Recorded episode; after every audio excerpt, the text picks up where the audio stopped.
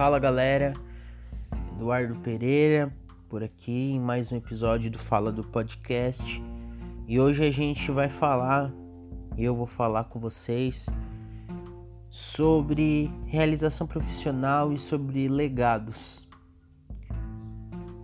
São coisas que eu penso, que eu tô pensando ultimamente, eu acho muito interessante.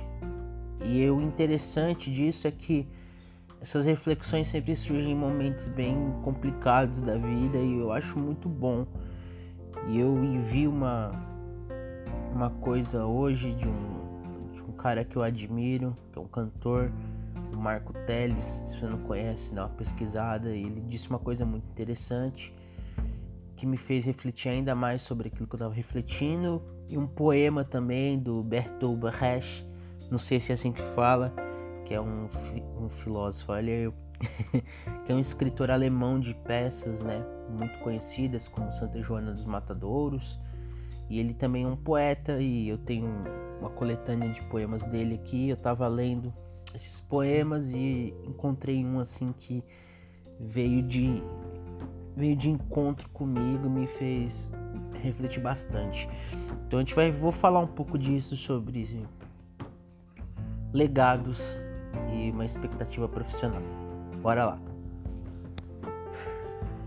Bom, gente, primeiro de tudo, assim como a gente falou no episódio anterior com o Leonardo, a nossa vida ela é cheia de expectativas. Quando a gente não consegue atingir essas expectativas, a gente rotula isso como fracasso. Isso, de um modo geral, olhando de fora, está correto. Afinal, você não atingiu êxito em alguma tarefa, logo você fracassou. Logo, você é um fracassado. Entretanto, isso faz com que a gente se cobre uma coisa que não nós não somos. E aí entra aquilo que o Marco Teles falou, que eu achei muito interessante. Ele disse que é, todas essas nossas cobranças nos causam ansiedade e que é fruto somente da nossa finidade humana. Vou resumir assim, que como ele era é cristão, eu também sou. Ele disse, né, de uma forma mais cristã, ele disse que é porque nós somos carnais, nós somos pecadores. E aí a gente corresponde as nossas expectativas e é por isso que nos causa ansiedade. E aí na legenda desse trecho, né, ele fala ali que é o que ele recita para os filhos dele, que os filhos deles não precisam ser muito bons em matemática, porque ele ama os filhos dele. O filho dele não precisa ser o melhor no parquinho, porque ele ama o filho dele. E é a mesma coisa, né? Ele fala que Deus espera da gente, ele não espera da gente que a gente seja o melhor, mas que nós apenas sejamos porque Ele nos ama do jeito que nós somos, fracassados ou não. E aí é isso que eu comecei a refletir ainda mais, né, sobre essas situações. Por quê? Porque eu, por exemplo, aqui ó, ser aberto com vocês, sou uma pessoa que espera muito de mim, né? Eu espero muito que as coisas deem certo, que funcionem, porque acho que para todo mundo aqui, toda sua ideia é revolucionária. Então, para mim, toda a minha ideia que eu tenho é revolucionária. Ela precisa ir ao mundo. E aí chega, né, de novo aquele assunto, o fracasso, não atinge o êxito. E aí nisso vem a questão da real, realização profissional. Eu comecei a pensar nisso, realizar-se profissionalmente. Eu acho que eu acho que isso é uma ilusão, na verdade. Tô chegando a essa conclusão que não existe uma realização profissional se você não se entende como um profissional. Vou dar um exemplo para vocês. Eu sou formado em História pela Unesp. É, em 2019 me formei, faz pouco tempo, é, quase um ano já. E a Unesp, para quem não conhece, a Universidade Estadual Paulista Júlio de Mesquita Filho. É uma grande universidade. é a chamada uma das três grandes paulistas entre USP e Unicamp. Então nós temos aqui em São Paulo três universidades paulistas: USP, Unesp e Unicamp, que são universidades estaduais. E eu estudei nessa faculdade, que é considerada uma das melhores do Brasil, quinta ou sexta melhor do Brasil, sempre aí tá nesse ranking, uma das melhores da América Latina e uma das melhores do mundo. Eu me formei nessa faculdade em História. O que você espera quando você sai de uma universidade desse porte? Você vai mandar seu currículo. Eu fiz licenciatura, logo eu daria aula. Você vai mandar seu currículo para escolas, né, particulares, ou você vai se encaminhar até o governo e você vai ter a sua vaga garantida. Afinal, você se formou na melhor universidade do Brasil, uma das melhores universidades do Brasil. Aí você manda os currículos para as escolas privadas. Nenhuma resposta. Você vai para o estado pegar aula substituta, né? Porque o estado você só pode atuar como efetivo por meio de concurso. Não tendo concurso, você pode atuar como substituto. Você vai lá na atribuição de aula, você não recebe nenhum mísero ponto. Porque tem pontuação no estado. E aí vai passando os meses e você continua com seu diploma parado. E tem que se virar porque a vida ela não acompanha o ritmo. A vida você precisa comer, você precisa dormir, você precisa tomar banho, você precisa sair com a sua namorada, você precisa noivar, você precisa dar continuidade para a vida. E aí não acontece. simplesmente por não acontecer significa que eu não me realizei profissionalmente? A minha antiga visão me dizia isso. Eu entendia isso, falei, putz, cara, não me formei, não estou atuando, eu não me realizei profissionalmente. Só vou me realizar profissionalmente quando ali eu começar a atuar. E eu comecei quebrar essa visão faz pouco tempo atrás, porque eu não atuei. Eu tenho experiência, eu adquiri bastante experiência durante a minha graduação e não adianta.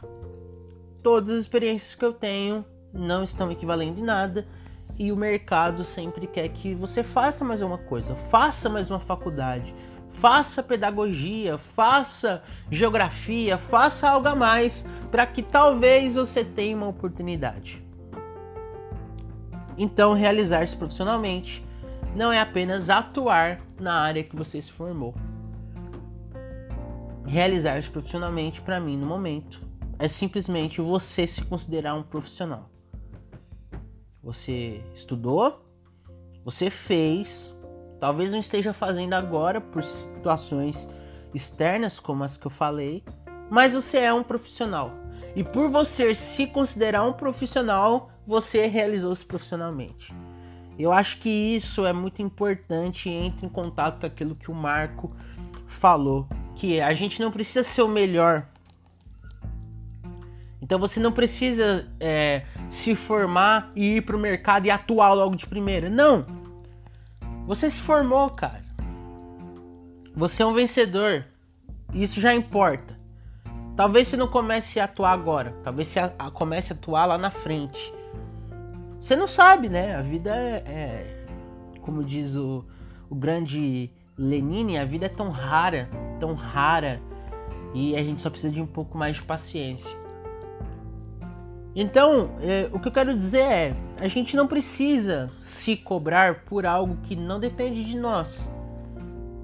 Para todos os recém-formados como eu, eu sei que tá difícil, gente, arrumar trampo na nossa área. A entrada no mercado de trabalho brasileiro para os recém-formados é péssima. Mas é, não se desespere e não se desconsidere você continua sendo um profissional. Você lutou aí durante 4, 5 anos na graduação, fez prova, fez trabalho, aguentou professor chato, agu aguentou trabalho em grupo. Cara, você é um vencedor e esse diploma aí te diz que você é um profissional e, portanto, você se realizou profissionalmente. E aí entra numa segunda parte, que é do do poeta do Bertolt Brecht. Não sei como que fala, gente. Eu já vi um monte de gente falando de, de formas diferentes, mas se você sabe alemão aí, me manda a pronúncia, como que se fala. Eu tinha uma frase que eu inventei que era: Somos infinitos, meros amantes do tempo. Essa frase foi quando um dia estava reflexionando sobre a história, sobre nosso, nossa vida histórica, e a questão eu, eu rotulei a humanidade como infinita por ela ter possibilidades infinitas. E meros amantes do tempo, porque nós somos amantes do tempo. Nós esperamos as coisas acontecerem. Então a gente espera. E esperar significa amar o tempo. E eu encontrei esse poema que, vamos dizer assim, pode ser uma, uma contra-resposta à minha frase. Esse poema é, é dentre os poemas de 1947 e 56 do, do autor. E o nome do poema é Se Fôssemos Infinitos. E fala assim: Fôssemos infinitos, tudo mudaria. Como somos finitos, muito permanece. Cara, que loucura! ele fala que a gente não é infinito. Porque se a gente fosse infinito, todas as coisas mudariam, tudo mudaria. Mas a gente é finito, a gente permanece. E aí eu comecei a pensar: a gente morre, a gente vai, mas algo permanece. E essa permanência é o legado. E aí, juntando a questão da realização, entre aspas, profissional com a nossa finitude e a nossa permanência. Eu comecei a, a pirar no seguinte: qual legado nós estamos deixando para nós mesmos? Porque quando a gente fala em legado, a gente sempre está falando para o outro. Né? Legado significa isso, na verdade, deixar algo para o outro. Mas eu comecei a pensar em um legado, um alto legado. Que legado a gente carrega? Quais são as experiências que nós temos que a gente olha para elas e fala: "Nossa, eu peguei isso para mim. Esse é meu legado". Eu, por exemplo, não tenho, não deixo para mim um legado de paciência. Coisa que eu preciso deixar. Eu não deixo um legado para mim, às vezes, de força, porque eu sou fraco. Então, esse poema me fez pensar que a nossa finitude nos faz permanecer em muitas coisas e nós não mudamos, porque somos finitos. É um papo meio louco, mas e se a gente fosse infinito e tudo mudasse? Essa mudança poderia acabar na finitude. E aí tudo permaneceria. O que eu quero falar, gente, no meio de toda essa loucura, não sei se foi se fez muito sentido, é que a gente não precisa se cobrar tanto. Porque uma autocobrança é importante, uma autocrítica em todas as nossas ações é importante. Você olhar para o seu trabalho e falar o que eu posso melhorar é importante. É, você olhar para a sua faculdade e falar onde eu posso melhorar é importante. Tudo isso é importante. Eu mesmo sou muito crítico do meu trabalho, principalmente artístico. Quando eu escrevo poemas, eu leio eles falo, tá ruim. E não tem, eu, eu não tenho perigo de falar isso dos outros também. É, porque eu acredito que a vida é assim. Então, a questão da cobrança é o seguinte: não se cobre em ser o melhor. É algo que eu tô aprendendo, gente, tá? Não tô falando para vocês falar, para vocês tomarem isso de forma absoluta, mas eu tô falando aquilo que eu aprendo e o que eu tô vendo que me faz andar no mundo de uma forma mais saudável. Não se cobre tanto. Se você que está me ouvindo acredita em Deus, não se cobre tanto em ser o melhor, porque Deus te ama. Independente se você é o pior ou se você é o melhor. E para aqueles que não acreditam, a mesma coisa, tá? Não se cobrem tanto, porque o universo não tá nem aí se você é o melhor ou se é o pior. O universo tá aí. Então não se cobre, cara. Tem coisas que não dependem de nós. Tem coisas que não dependem de nós. E não coloque é, as suas expectativas de realização em, no futuro. Então não coloque, ah, eu só vou me realizar profissionalmente quando eu virar um diretor. Só vou me, é, me realizar profissionalmente se eu começar a atuar como professor, no meu caso. Não, cara. Você já é realizado. Você já se formou. Você já está composto. Entendeu? Para vocês que têm um empreendimento, uma empresa e talvez não esteja indo muito bem, os clientes estão poucos, cara, olha o tanto que você já lutou, velho. Você já é realizado. Você não precisa ganhar milhões para ser realizado com a sua empresa. Você se realizou. Você tirou da inércia um projeto e trouxe à tona. Saca? Então é isso, gente. É, isso aqui foi um podcast desabafo, vamos dizer assim.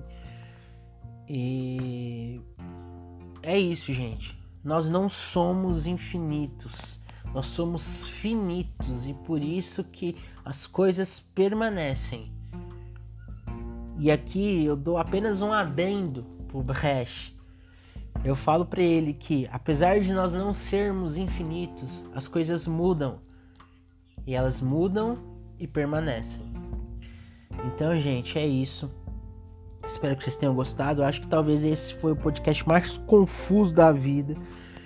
Mas é, eu só precisava falar aqui com vocês sobre isso que tá na minha cabeça há bastante tempo. É isso, gente. Muito obrigado por você que está ouvindo esse podcast. Se você gostou, compartilha, é, mostre para os seus amigos e vamos estabelecer um diálogo. Quero muito dialogar com vocês aqui.